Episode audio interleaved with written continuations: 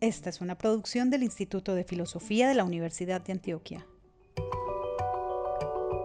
En este espacio se encuentran la investigación, la enseñanza y la extensión en la aventura de atrevernos a pensar filosóficamente el mundo.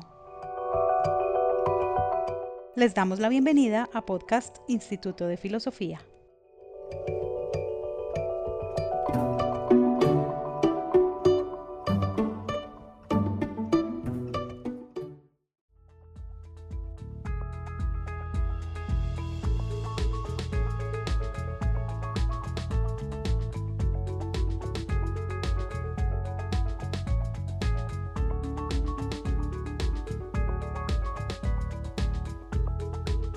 Saludo, es la última entrega de este experimento de podcast de las lecciones de noviembre del Instituto de Filosofía de la Universidad de Antioquia.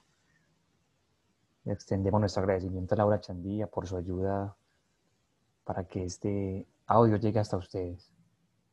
Hoy contamos con la presencia de dos estudiantes de filosofía, con Santiago Saldarriaga y Simón Marín, quienes eh, presentaron una interesante propuesta en el foro de estudiantes de filosofía de la Universidad de Antioquia, una serie de fragmentos, una colección de fragmentos, o como ellos lo llaman, una colcha de retazos, eh, que integra una serie de reflexiones a partir de la lectura de unos, unos autores que ellos nos van a comentar con un horizonte bastante particular, que es el de la fragmentariedad.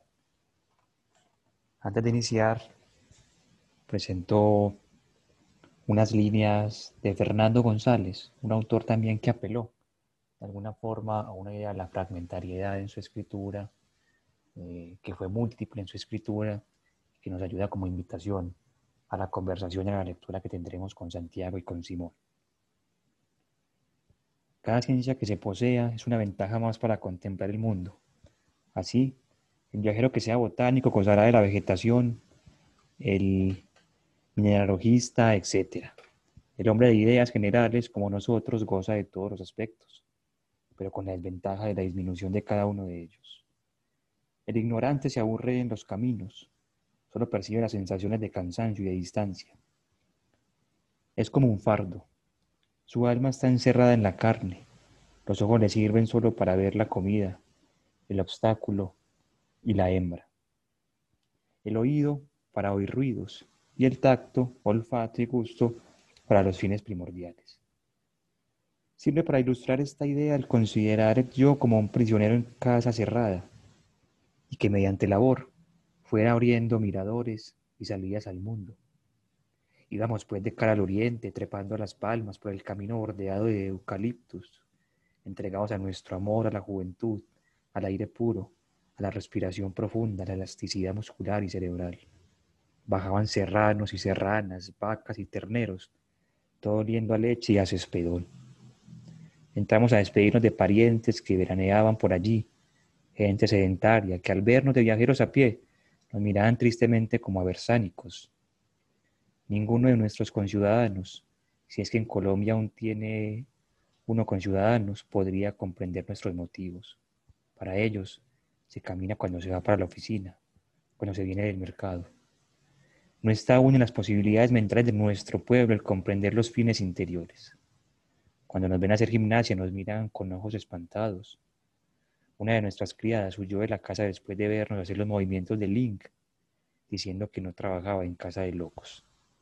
Encontramos en cada pueblo jovenzuelos montados en mulas orejonas que nos miraban como a seres extraños. En las posadas nos decían, pero vienen ustedes a pie, la señora de la fonda La Ciénaga nos dijo que si su marido no hubiera estado allí para recibirnos, ella nos hubiera hospedado en el cuarto de los sospechosos. Todos nos repetían, yo teniendo los 25 pesos que cuesta la mula, no me metería por aquí a pie. Nuestro pueblo es tímido e ignorante. Las frutas hacen daño, bañarse es perjudicial. Dicen, la cáscara guarda el palo. Todos parecen educados por el padre Guevara. Simón y Santiago, bienvenidos a este espacio, gracias por acompañarnos y pues, para empezar, obviamente, eh, con el saludo de ustedes, pensar la propuesta que ustedes nos traen. ¿Qué es esta propuesta? ¿Qué horizonte tiene? ¿Qué motivación tiene? Muchachos, bienvenidos. Eh, muy buenas noches. Eh, primero que nada agradecer el espacio y pues hablando de motivaciones, la motivación principal de nosotros, eh, más que dar algo que pensar, es decir algo desde la condición. Hablar del sentido de la fragmentariedad. No pensamos decir por decir. No estamos aquí para, para forjar argumentos unitarios y, y totalitarios. Por el contrario, estamos intentando confirmar una condición y es esa condición de colcha de retazos que forjamos todos y pues esa fue la idea del texto en primer lugar, una idea de fragmentariedad. Un saludo a Andrés y Santiago y todos los que nos escuchan en este podcast del instituto. Y, al igual como se mencionó en la presentación, esta ponencia también fue un experimento. Un experimento por conocer también los propios límites del fragmento eh, y hasta dónde podría llegar una investigación fragmentaria del mismo. Buscar también habitar esos bordes de la academia, bordes de los cuales usualmente se pretende la huida, pero que cada vez se va, se va tomando más como la aceptación de esto. Y filósofos y pensadores de los bordes han existido hace mucho tiempo. Las líneas de Fernando González dan cuenta de eso. Y el ser mirado como un bicho raro es también aceptar eh, la naturaleza insectil eh, que es propia del fragmento, que es propia de la escritura. También, como dice este fragmento de Canetti, las palabras deben ser como chinches repletas de sangre.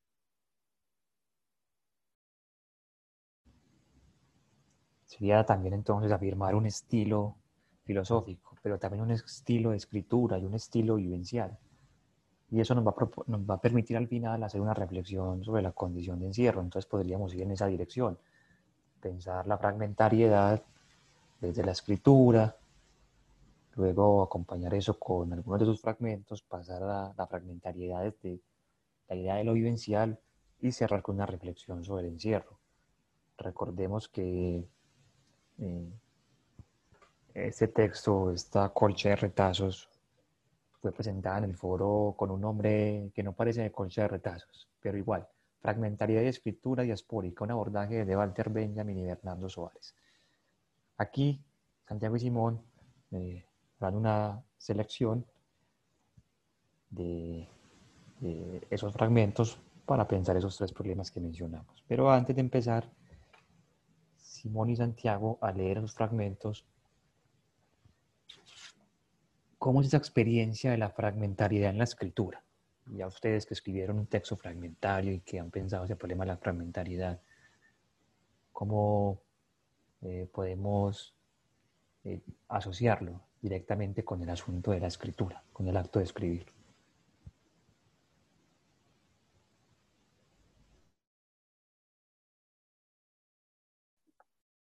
Eh, bueno, yo creo que escribir está ligado inmanentemente a una actividad que es la creación.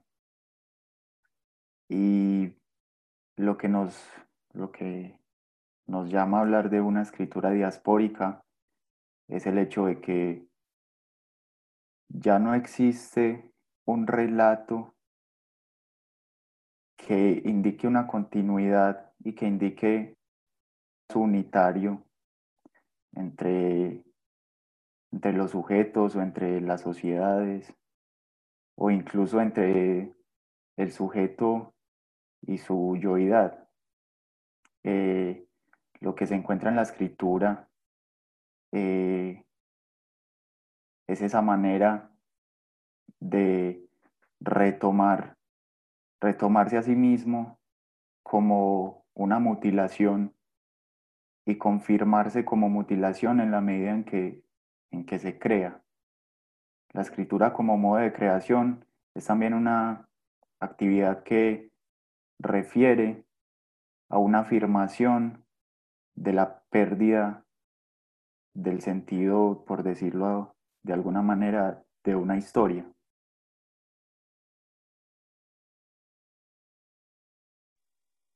Bueno, y eso también tendría un poco que ver con aquella famosa frase de Rambo, que yo es otros. Entonces, como nosotros como seres mutilados nos apropiamos de ese yo que es móvil, que corre y que camina y que cambia dirección de un momento a otro, es diaspórico. Entonces, si hablamos de un yo que se pone al servicio de la escritura y de la creación, la también tendría que contar con esas características de la movilidad.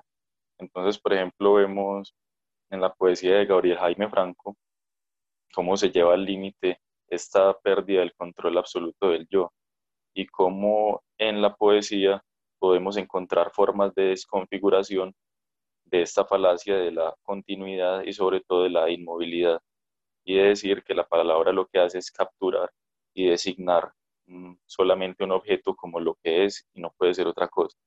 Entonces, en la medida en la que somos también móviles, las palabras eh, habitan en su fluir constante en un fluir constante que cambia de dirección, en un fluir constante que genera constelaciones en las que no hay un patrón fácilmente identificable. En ese sentido, una escritura de fragmentos también, mm, no sé si tendría que, en el sentido de un deber ser, pero está casi que indisolublemente unida a la discontinuidad propia del yo del sujeto del siglo XX que habita en las ciudades y que camina y que en ese caminar se pierde. Entonces, si pensamos en escribir como si pensamos en caminar, también estaría la, la figura del perderse caminando. Es un poco una invitación que hacíamos con este primer podcast al retomar a Robert Balser, donde se proponía algo así, Simón, esa errancia, esa pérdida eh, en la caminata, pero al fin de cuentas una relación íntima con las cosas, con las, y especialmente con lo pequeño, con lo mínimo. Ahí estaría también otro ejemplo de lo que hoy estás presentando. Pero vamos completamente a esos fragmentos, conozcamos esos fragmentos y empecemos con el momento de lectura.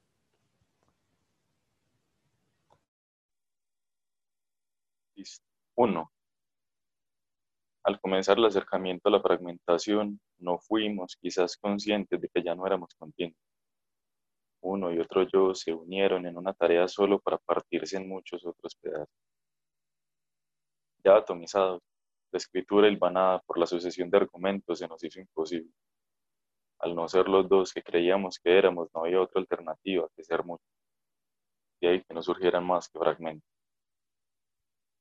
2. La escritura de retazos discontinuos solo es concebible a raíz de un nuevo tipo de sujeto, el yo retazo yo retazo es la degeneración inevitable del proceso modernista. Es el hombre y la mujer que ha pasado del campo a la ciudad. El volcado sobre la imposible experiencia de una arquitectura que sume al sujeto en la soledad, la cumbre del proyecto de la individuación. Es el carente, el menor, el excluido de los relatos enfrentado a lo insondablemente ajeno. Una vidriera rota cuyos cristales han abandonado por completo la posibilidad de ser reunidos. 9. Lo que queda en la escritura de fragmentos son escombros, restos.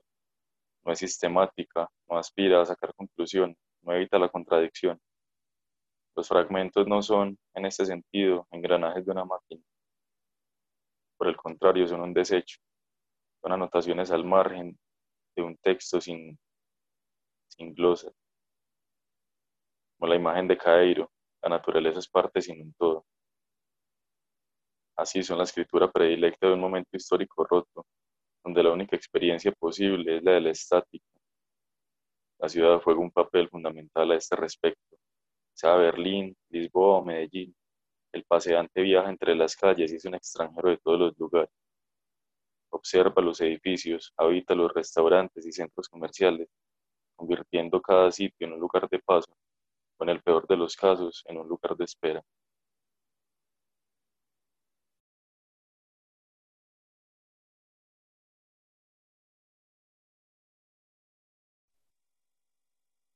11. La memoria en Benjamin puede considerarse una subversión de lo cotidiano, en tanto esto último se traduce en la homogeneidad de la experiencia. Lo cotidiano como concepto que apunta a la rigidez es condición para el apaciguamiento de la memoria. Carácter es móvil y heterogéneo. La memoria es una posibilidad de encuentro con una historia discontinua. Por su fragilidad, por su desaparición entre el ruido degenerado por el continuum de la historia, la memoria es lo fundamentalmente atacado en lo cotidiano. 10. Andar se dan los no lugares, donde la masa está envuelta por el espacio gris de los medios, por el asfalto citadino y por la imposibilidad de detenerse en sitios donde dejar salir es entrar más rápido, donde hasta existe una regulación del modo de caminar que te recuerda que no debes pisar la línea amarilla, donde bajo ninguna circunstancia debes detenerte a esperar a alguien en la plataforma. Lo cotidiano es el paso de los días y el paso de las masas por estos no lugares de la ciudad, tan ruidosos, que no dan cabida a padecer nuestro ruido interior. 12. La homogenización de la experiencia se opone a la heterogeneidad de la memoria. No significa esto que deben considerarse cosas contrarias, pues en medio de la primera aparecen inconsciente e involuntariamente algunos signos que dan cuenta de la segunda.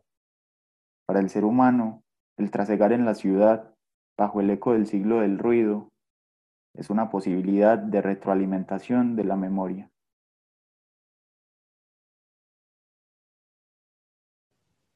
Gracias muchachos. Hay un paso ahí eh, interesante, menciona Simón, ese yo retazo. Y entrada habría que eh, decir que entonces la fragmentariedad que pensamos desde el estilo, desde la escritura concretamente, tiene obviamente consecuencias eh, experienciales, si se quieren, completamente vivenciales. Hay entonces una experiencia del yo retazo como sujeto, concreto, padeciente, etc. ¿Cómo es esa concepción de la fragmentariedad vivencial? Si es que así la podemos mencionar.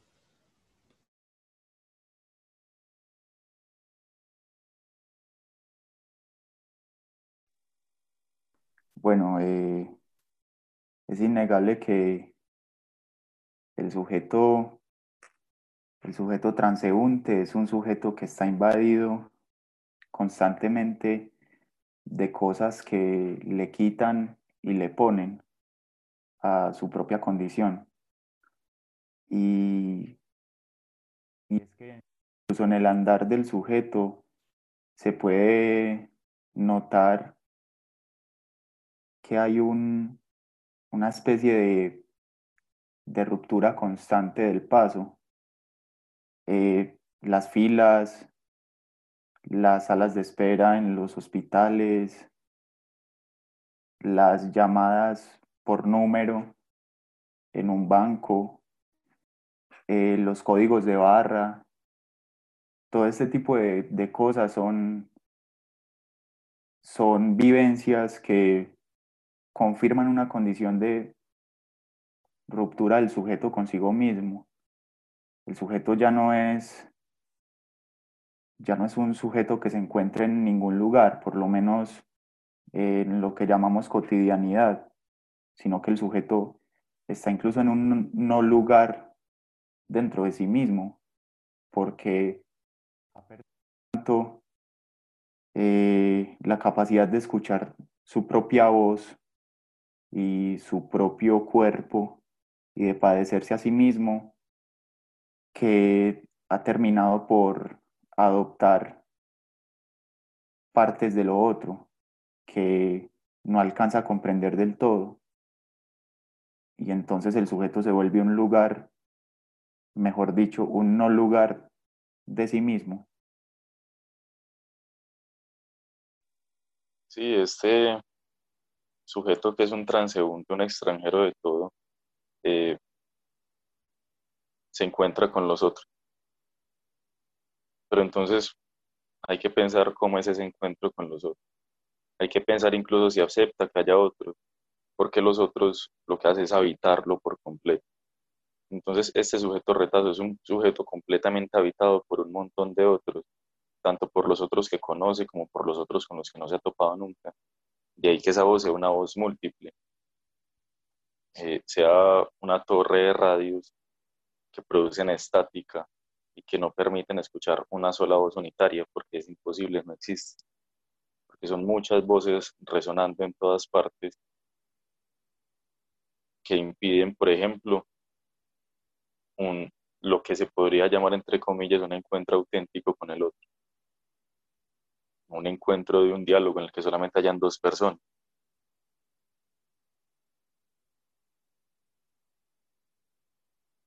Por ejemplo, está la obra, se me escapa el nombre eh, del artista en este momento, brasileño, se llamaba Abel, justamente es una torre de radios eh, que están sonando todos al mismo tiempo en diferentes sintonías y que no se unen todos en una sola voz, sino que son muchas voces resonando en la sala expositiva. Es, bueno, se traslada la plástica, se traslada la literatura, por ejemplo, en Fernando Pessoa, que es eh, el, escritor que es muchos escritores que tomamos para este trabajo. Entonces lo tomamos a él y tomamos a Walter Benjamin, pero entonces pues, Pessoa es como el ejemplo máximo de la multiplicidad.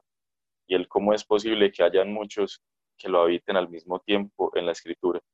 En alguna carta habla, por ejemplo, de que él es un histérico y que desde que era un chiquito, eh, su histeria le había obligado a crear amigos imaginarios. Y eran amigos imaginarios con vidas propias, con voces propias, con caligrafía propia, hasta que nace Cadeiro, pues en esta noche caótica en la que escribe y escribe en un solo manuscrito sin parar todo el, guardador de rebaño. Eh, la multiplicidad que buscamos y la fragmentariedad que estamos eh, redondeando y contorneando pues en, en, este encuentro se plasma eh, muy bellamente en el libro El desasosiego. ¿Cómo encontramos esto?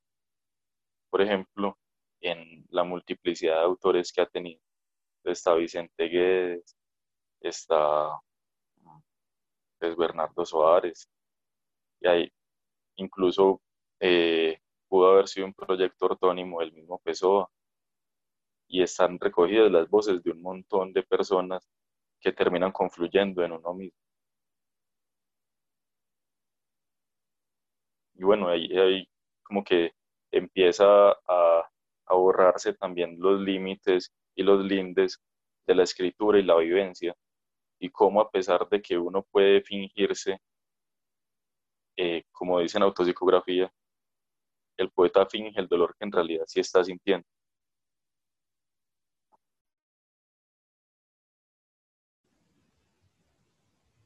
¿Qué habría entonces como consecuencia ahí, muchachos? Una resignación ante esa condición fragmentaria, un revelarse ante esa condición fragmentaria.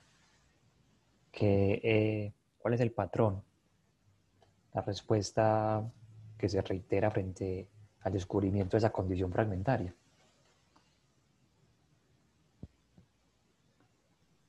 Yo creo que esa respuesta no podría ser otra cosa que una respuesta múltiple. Eh, apuntar a una sola respuesta o a la respuesta eh, parecería ser algo en contravía del mismo fragmento. En ese sentido, eh, y también pensando con Pessoa, el tedio, la sodade, parecerían ser más que una forma de rebeldía, ser la única alternativa. Entonces tenemos un mundo que demanda acción, que demanda todo el tiempo eh, haceres productivos, y frente a eso pues está Bartleby diciendo preferiría no hacerlo. Entonces no es una pasividad, sino que es un no hacer activo. Un preferiría no hacerlo y un odio por la acción, por la acción que hace algo, por la acción que produce eh, elementos de consumo. Entonces la pregunta siempre está en cómo desconfigurar estos discursos que pretenden resanar la herida del fragmento, que pretenden decir, ah bueno, no hay fragmento, hay continuo, y tapar con capas de pintura las grietas que llevan años y años abriéndose y ahondando.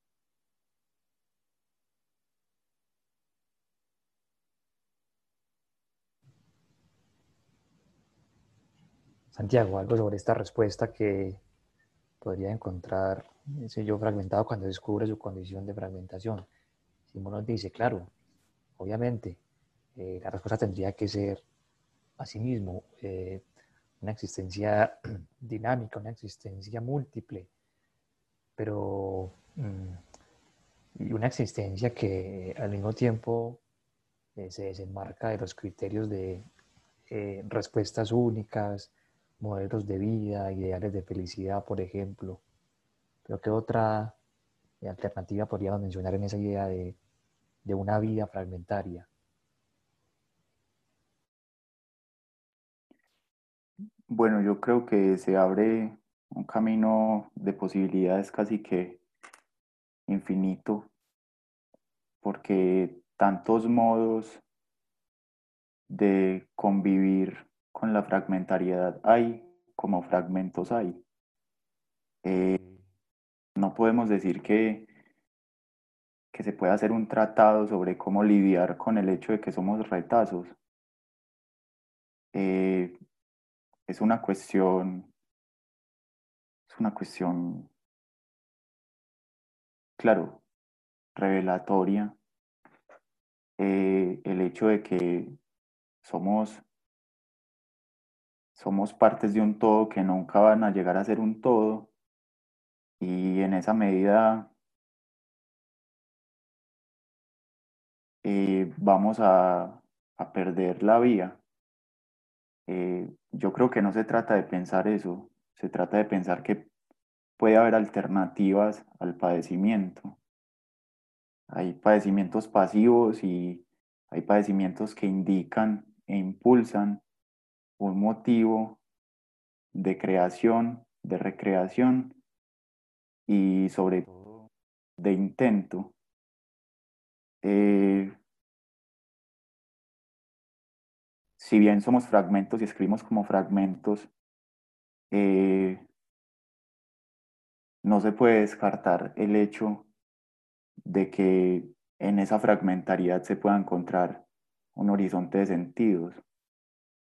Eh, hay que pensar que el andar, el andar es un perderse, pero el andar es un perderse para, para encontrarse.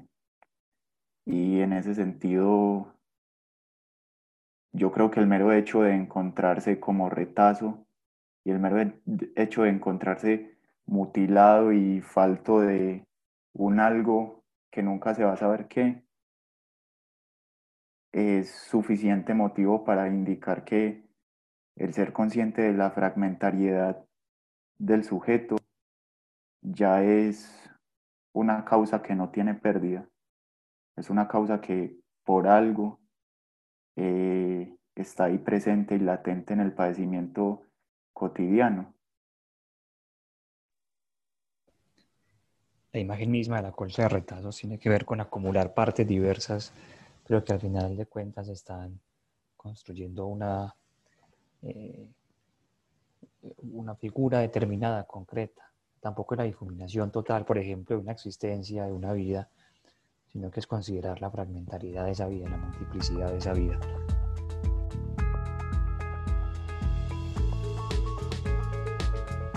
Bueno, paremos un segundo momento de lectura de esos fragmentos, muchachos. 13. En el andar se da una figura que es lo cotidiano, ligado a una estructura inmóvil y unitaria, maquinal y propia de masas de nuestros días, que Benjamin asocia a la época de la reproductibilidad técnica. 14. Entre las limitaciones que trae la época de masas y lo gris de la producción en cantidades industriales, el cuerpo padece. Cuando desanda, el transeúnte detiene su marcha. El desdibujamiento del presente, como lo que es, genera en el interior la sensación de haber evocado algo, de haber traído así un retazo destejido. Entendemos el destejer como la propensión a lo infinitamente nuevo, pues lo que está figurado homogéneamente se disfigura y se transfigura en detalles que al cabo son las huellas que ya habíamos creado, libres del ruido anecoico, un ruido interno, mudo, que no es capaz de dar al otro ni ser comunicado, y dispuestos a percibir los ecos de su memoria.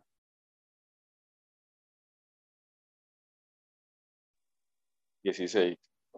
La memoria es la primera figura que dilucida lo que llamamos en estos fragmentos una diáspora de la escritura.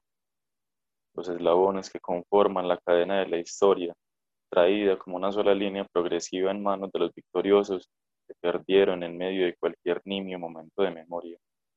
Habitamos el mundo con la conciencia de que la historia se ha roto. Ahora en ella se puede encontrar en cualquier sitio, bajo la voz escrita de un transeúnte como millones de otros. Así, la escritura diaspórica es el modo en que entendemos aquello de que ya no hay una gran voz, una voz que establezca el continuum y el devenir de los sujetos que progresan.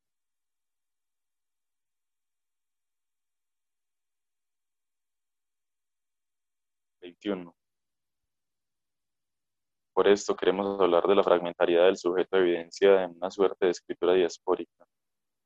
La escritura es diaspórica porque anda diseminada. Su condición de inconclusa impide un retorno al sentido continuo y rígido que podríamos encontrar en las narrativas históricas modernas. El sujeto parlante nunca encuentra en su narración la completitud de su propia situación de existencia. 22. Cada escritura es un fragmento de una escritura infinita y cada sujeto incluso dentro de sus propias formas de hacer memoria, es incapaz de hallarse a sí mismo como un único sujeto. La heterogeneidad de su historia es de tal carácter que ni siquiera él mismo llega a reconocer su propia voz, pues su memoria es también parte del ruido de la cotidianidad de los otros.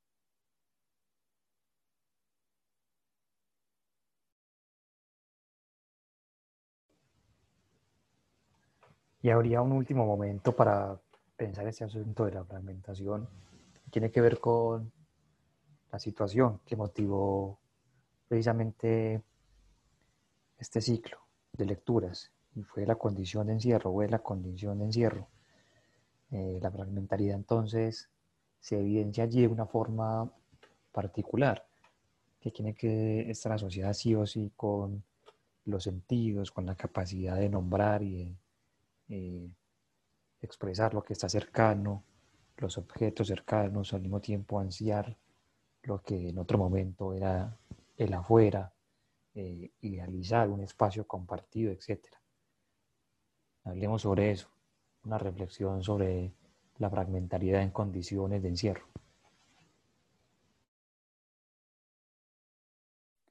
Eh, hay algo particular, la condición de encierro, y es que confirma justamente el hecho de que hay algo que nos ha sido quitado, hay una unidad que nos ha sido, eh, nos ha sido robada.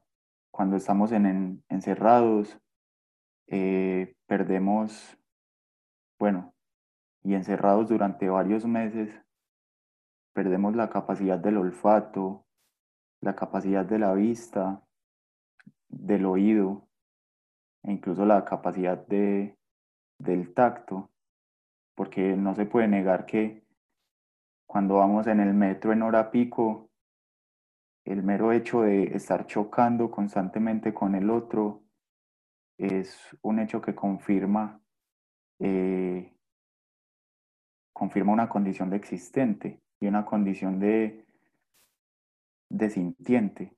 Pero en el encierro sentimos que se puede estar perdiendo un poco de esa condición eh, natural del sujeto de padecer el mundo y padecerlo en tanto, en tanto un sujeto más entre los miles de millones de sujetos.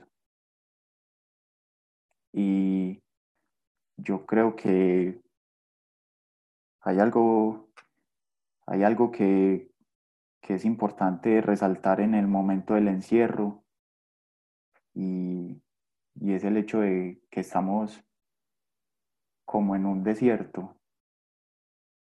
Eh, en el desierto no hay más que arena y cielo. Lo único que se nota es esa línea que los divide, pero no hay nada más que pueda decirnos que tenemos la posibilidad de salir de ahí. Estamos en el desierto, estamos inmersos de tal manera que no podemos saber cuándo vamos a salir. Y yo creo que esa es una manera de entender el encierro y es una manera de entender el estado de, de fragmento, de átomo que estamos padeciendo en estos momentos eh, de la coyuntura. Bueno, y la escritura fragmentaria es esencialmente escritura del desierto, de un desierto que está plagado de restos, plagado de escombros. Esos escombros son los fragmentos. Y pensando en el, famoso verso del poema de Nietzsche, el desierto crece, hay de aquel que alberga desierto. Nos estamos enfrentando a una nueva forma de desierto, pues ya se había pensado que el desierto era el avance de la técnica, pero también está la otra alternativa, quizás, bueno, no sé si más esperanzador, pero es que el desierto crece dentro de uno, significa que va a terminar desgarrando las paredes de la piel para desbordarse. hay un sí mismo que está buscando salir, hay un desierto que necesita desesperadamente plasmarse en la creación y se desborda. Y este desbordamiento es un vaso que se riega y que no tiene absolutamente ninguna orilla. En ese sentido, crece infinitamente a pesar de ser incompleto. Entonces es esta misma contradicción en la que es una incompletud porque requiere de una sed, cada vez necesita ser más y más llenada, necesita expandirse y expandirse más, necesita excitar la sed y aún así se desborda, se desborda en sed. Y en eso también consiste la escritura de fragmentos. Eh, y, nos encontramos también con que en el encierro estamos, pues lo que pasa con la voz en el encierro. Entonces una voz en un cuarto encerrado rebota y va de una pared a otra y vuelve a uno, pero entonces no termina hallando otros oídos. Y el encierro lo que nos hace interrogarnos. Creo que todo nos pasó fue esa condición de soledad y ver que en el afuera era aparentemente la potencia de los encuentros y entonces ahora nos encontramos con nuestra propia voz porque se choca en las paredes de la casa. Y es una voz que vuelve a nuestros oídos como una voz múltiple, como un eco, como un eco que lo que hace es ratificarnos nuestra condición de fragmentos solitarios. Pero también nos hace tener un pequeño fuego de esperanza de que la soledad sea la potencia de los encuentros auténticos con el otro. Pensaría también que es una posibilidad de la escritura, es una posibilidad vivencial, incluso si es la opción vivencial. al mismo tiempo eh, es la opción de la filosofía, mostrarse así. No porque son imposiciones de la escritura, pero no porque tenga que enunciarse como fragmentos, pero sí porque tiene que relacionarse con eh, existencias fragmentarias. ¿Cómo ven ustedes esa relación eh, entre filosofía y fragmentariedad?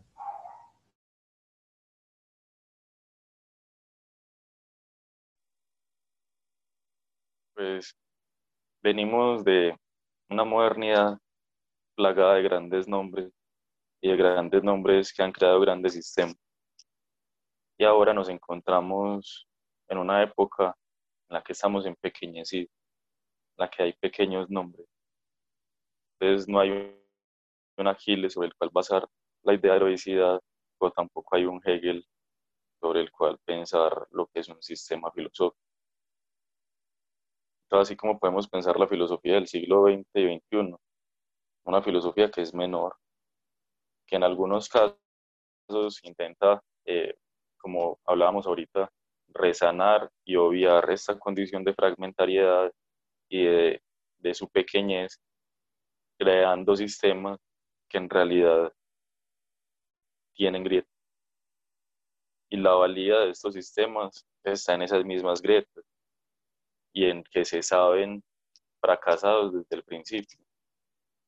Y ahí nos podríamos interrogar también qué pasó pues con el hilo de la filosofía y, y el hombre común, por decirlo así. Entonces, ¿y en qué afecta un artículo? ¿En qué afecta lo que se haga en la academia pues a la cotidianidad de las personas? Pues eso, ¿qué me va a servir para aplicar tajadas? Mientras que antes como que la filosofía servía, pues parecía servir para crear horizontes de sentido, así fueran horizontes de sentido que desembocaran en cosas terribles. Y nos encontramos con, por ejemplo, profetas de, esta, de, la crisis que engendró la pequeñez. Entonces está Kafka, está Nietzsche, está Lichtenberg, escritor aforístico por excelencia, leer. Y en la filosofía nos encerramos entonces en nuestro campo de la sistematicidad y de una sistematicidad que define en conceptos inmóviles que lo que hacen es pues finalmente mutilar como, como la esencia de su propio origen, aunque la esencia de su propio origen sea no tener ninguna esencia. Y y se va a evitar también la conversación de la cotidianidad y de la cotidianidad menor.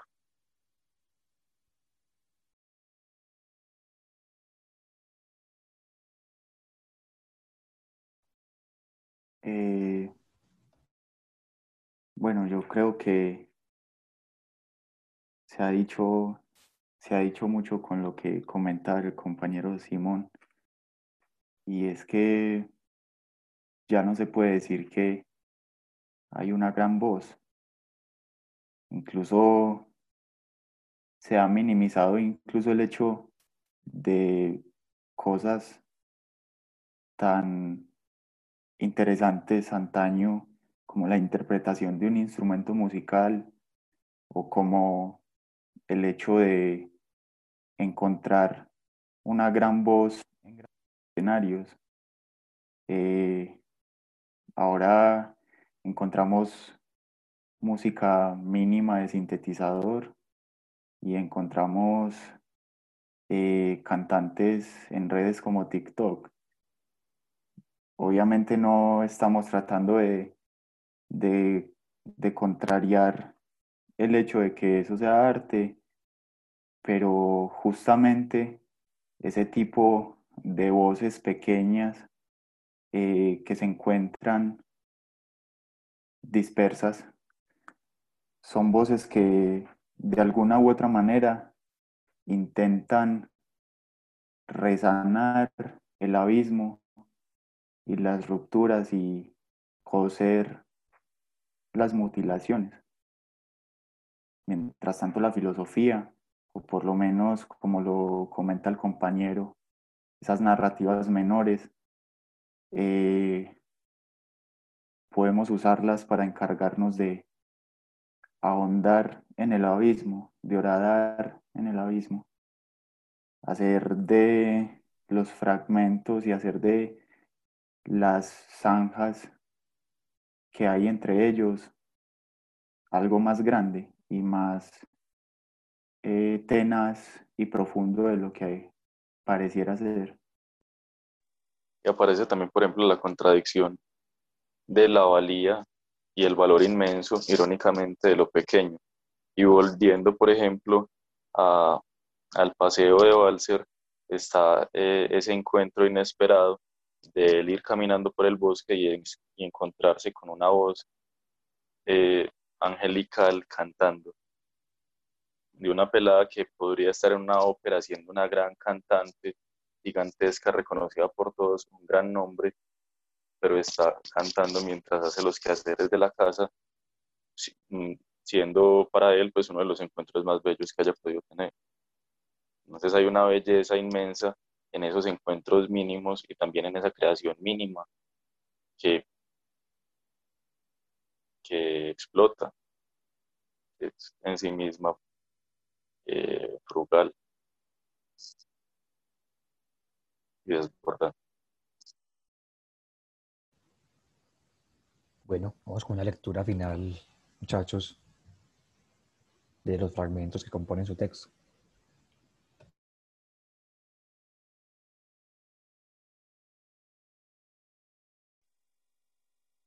fragmento 24. Esto es un apunte de Elías Canet.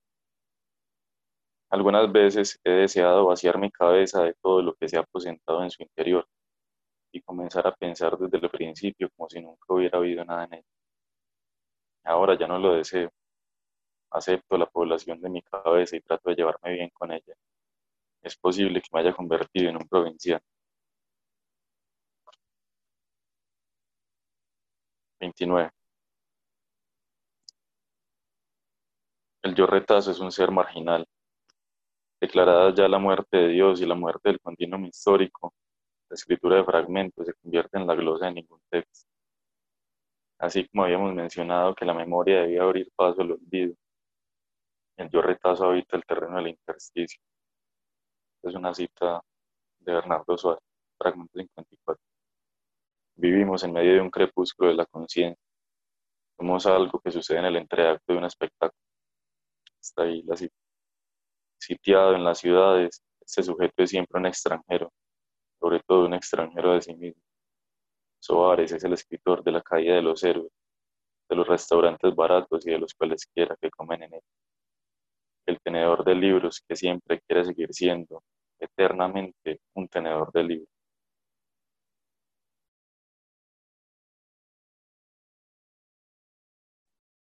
Treinta y uno. El tedio es un modo de habitar, es un modo de fluir sin la conciencia del flujo, como la inercia que da la aparente ilusión de estatismo en el incesante movimiento. No hay nunca un estancamiento. El escritor, transportado por el tedio, se sigue desbordando en la escritura. El tedio es un modo de andar y de perderse entre las calles de sí mismo es el laberinto de la ciudad, habitando el yo retazo que es un transeúnte y observa sus propias vidrieras. 32. Cuando voy en el es de noche, la luz del interior me refleja como sombra, y solo a través de mi silueta se logra ver lo de fuera, los transeúntes, los grafitis, el pavimento, las prostitutas, los charcos y las ratas animales y las ratas humanas. Todo eso lo puedo ver porque soy la silueta que oculta mi rostro, pero me muestra las otras cosas que soy. 33.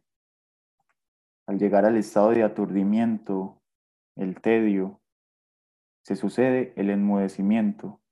El yo retazo está ciego se le impide encontrar en medio del hollín una frontera que pueda traducirse en una figura determinada de su cotidianidad. Está sordo, no encuentra posibilidad de silenciar el mundo no logra establecer conexiones entre su voz y la voz de los otros, o incluso entre su voz y las otras voces que se le aparecen bajo la condición de heterogeneidad en su mismidad. La fuerza del ruido disemina al sujeto en voces que no sabe traducir unitariamente, que no sabe digerir para su propia historia. De esta manera, el sujeto se reafirma atomizado, lejano de los otros y de sí mismo. 34. En el tedio hay un modo de vivir que no vive. De ahí la marcada abdicación de Soares a la acción. No pretende que nada implique alterar su estado de tedio soberano. Es una cita, fragmento 185. Es tan enorme el tedio, tan soberano el horror de estar vivo, que no concibo que haya cosa que pueda servir de lenitivo, de antídoto, de bálsamo, de olvido para él. Dormir me horroriza tanto como todo lo demás. Morir me horroriza como todo lo demás. Marchar y detenerse son la misma cosa imposible. Soy un estante de frascos vacíos. 38. Pensar sin pensar, o sea, ver sentir, arroja luz solar y difractada sobre el fragmento. No se puede pensar y ver al mismo tiempo. Por eso en el sentir no hay un olvido del yo, sino una excitación del sí mismo. El yo retazo, carente y desbordante que se intensifica en su sed, se derrama en el fragmento. De ahí el tedio y la expansión de la marginalidad. Ese es el fragmento 209. Transeúnte de todo, hasta mi propia alma, no pertenezco a nada, no deseo nada, no soy nada. Centro abstracto de las sensaciones impersonales. Espejo caído que se siente orientado hacia la vaciedad del mundo. Con esto no sé si soy feliz o infeliz y tampoco me importa. 39. Dioniso Sagreo es descuartizado en pedazos por los titanes mientras se observa al espejo cambia incesantemente de forma. Cada fragmento habita la fuerza dionisíaca de la pérdida de la continuidad, del espejo en que se observa el universo atomizarse mientras es despedazado luego deviene múltiple, multiforme, así como la fuerza polínea de los rayos del sol difractados y perdidos y gastados en la infinitud de la atmósfera. El fragmento solar, huella de la noción de gas, carga con la soberanía del inútil. Es un texto que no sirve para nada y aún así pervive en su infinita expansión.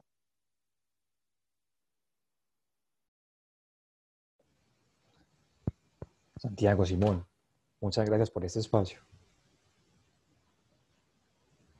Muchas gracias a usted, Andrés, por la invitación. Eh, esperemos que este podcast del instituto continúe y se expanda. Gracias, Andrés y Simón, por la invitación y por permitirnos hacer parte de este podcast. A nuestra querida audiencia, pequeña y querida audiencia, Gracias por acompañar este ciclo de lecciones de noviembre. Era otro formato, eran exposiciones, eran ponencias y nos pasamos a la radio.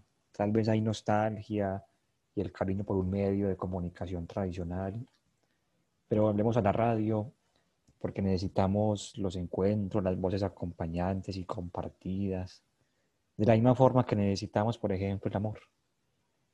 Entonces, gracias por este espacio. Eh, el proyecto es continuar, eh, que se una tanto Simón, Santiago, eh, la compañera Adriana también de, de, filosofía. Así que es un hasta pronto. Que esté muy bien.